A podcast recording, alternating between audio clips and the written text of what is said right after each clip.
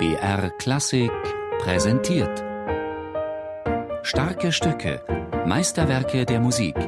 Immer samstags um 17 Uhr auf BR Klassik.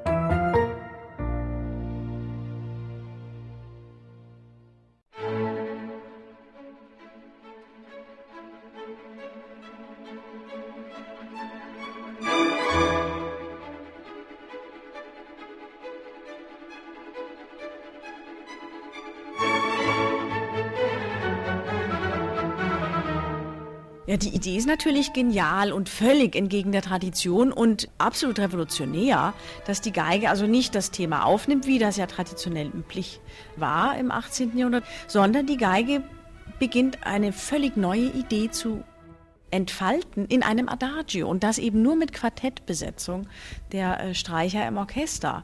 Am Ende dieses Adagios kehren wir dann zum eigentlichen Thema zurück und die Geige stellt dieses Thema, das ja eingangs vom Orchester in Tutti gespielt wurde, vor.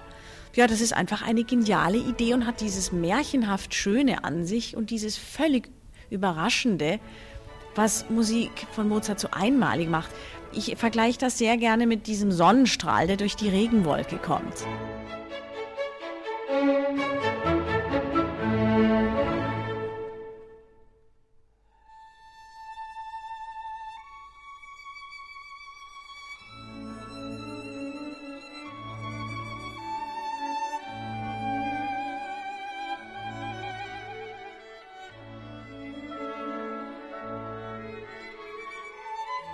Mein Herz, was webst du für Erinnerung?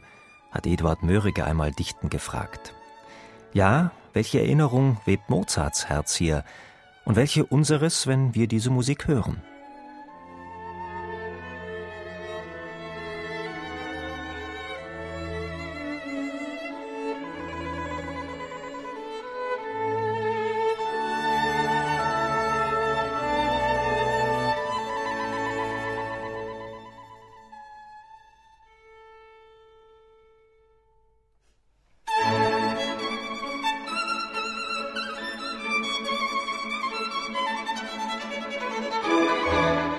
Was? So schnell wie sie kam, ist sie wieder gegangen. Diese plötzliche Adagio-Anwandlung aus Traum und Wehmut hat sich aufgelöst in flirrendes Allegro und das seraphische Licht von A-Dur. Mozart und die Tonart A-Dur. Eine Liebesbeziehung.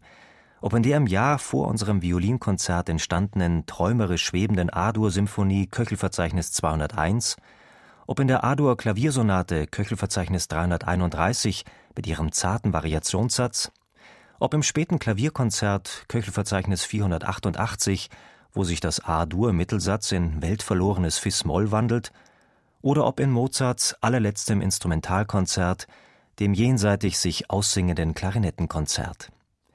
Immer wieder scheint A-Dur bei Mozart für eine Fülle der Schönheit zu stehen, die fast schmerzt, weil sie vergehen muss. Und mag sich dieser Zusammenhang zwischen Schönheit und Vergänglichkeit beim späten Mozart zur Gewissheit verdichten, als Ahnung ist er auch hier in diesem Violinkonzert immer untergründig präsent.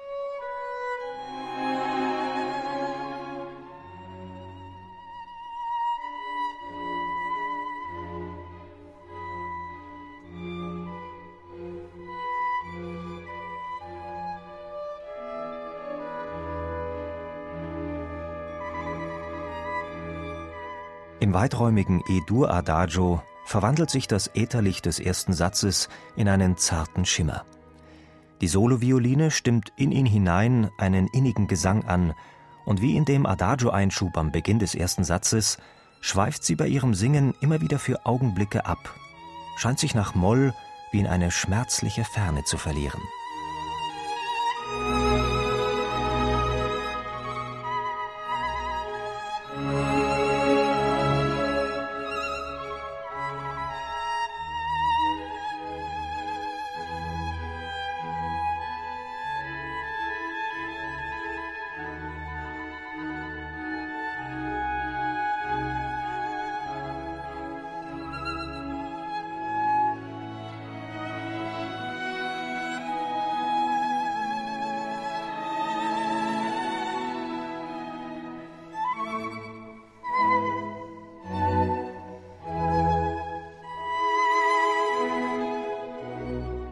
Seelenbewegungen, deren Innerlichkeit nicht nur bei der Solostimme feinstes Fingerspitzengefühl erfordert, sondern auch in der Behandlung des Orchesterapparats.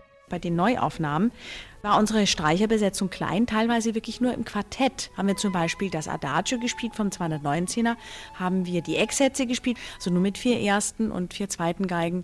Das gibt dem Ganzen eine Spritzigkeit, eine Privatheit, eine Kammermusikalität, eine Spontaneität, die mit einem Riesenschiff einfach nicht möglich ist. Das ist eine ganz andere Klangästhetik und damit auch eine andere Ästhetik der Phrasierung.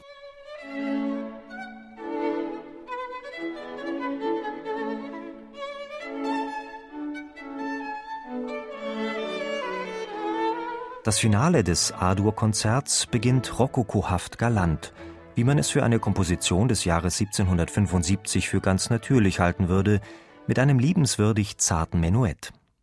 Doch Mozart wäre nicht Mozart, hätte es damit schon seine ganze Bewandtnis. Mozart hat immer wieder gerne überraschend derbes, Ländler, Lieder, ja, rustikale oder auch elegante Menuette eingeschoben oder eben dieses alla Turca. Ich glaube, es hat etwas sehr Dämonisches, fast Gefährliches an sich. Also darum denke ich immer an das Säbelrasseln in, in, in Führung im Serai.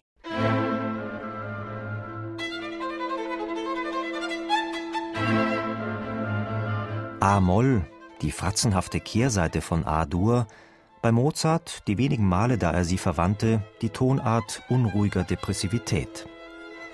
Und als wäre das bedrohlich Düsteren noch nicht genug, lässt er die Bässe in dieser Episode Col arco al rovescio spielen, also mit dem Bogenholz, nicht dem Rosshaar auf die Saiten schlagen.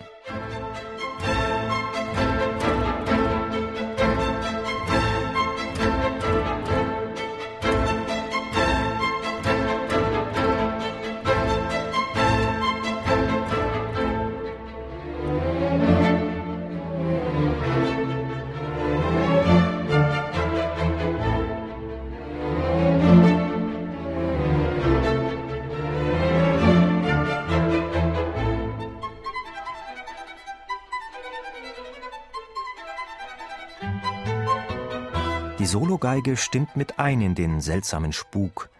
Dann allerdings kehrt, als wäre gar nichts gewesen, das beschauliche Menuett zurück. Was war nun Maske? Was das wahre Gesicht? Mozart verbeugt sich ein letztes Mal mit einer nach oben gerichteten Pianogeste. Die Antwort aber bleibt er wie immer schuldig.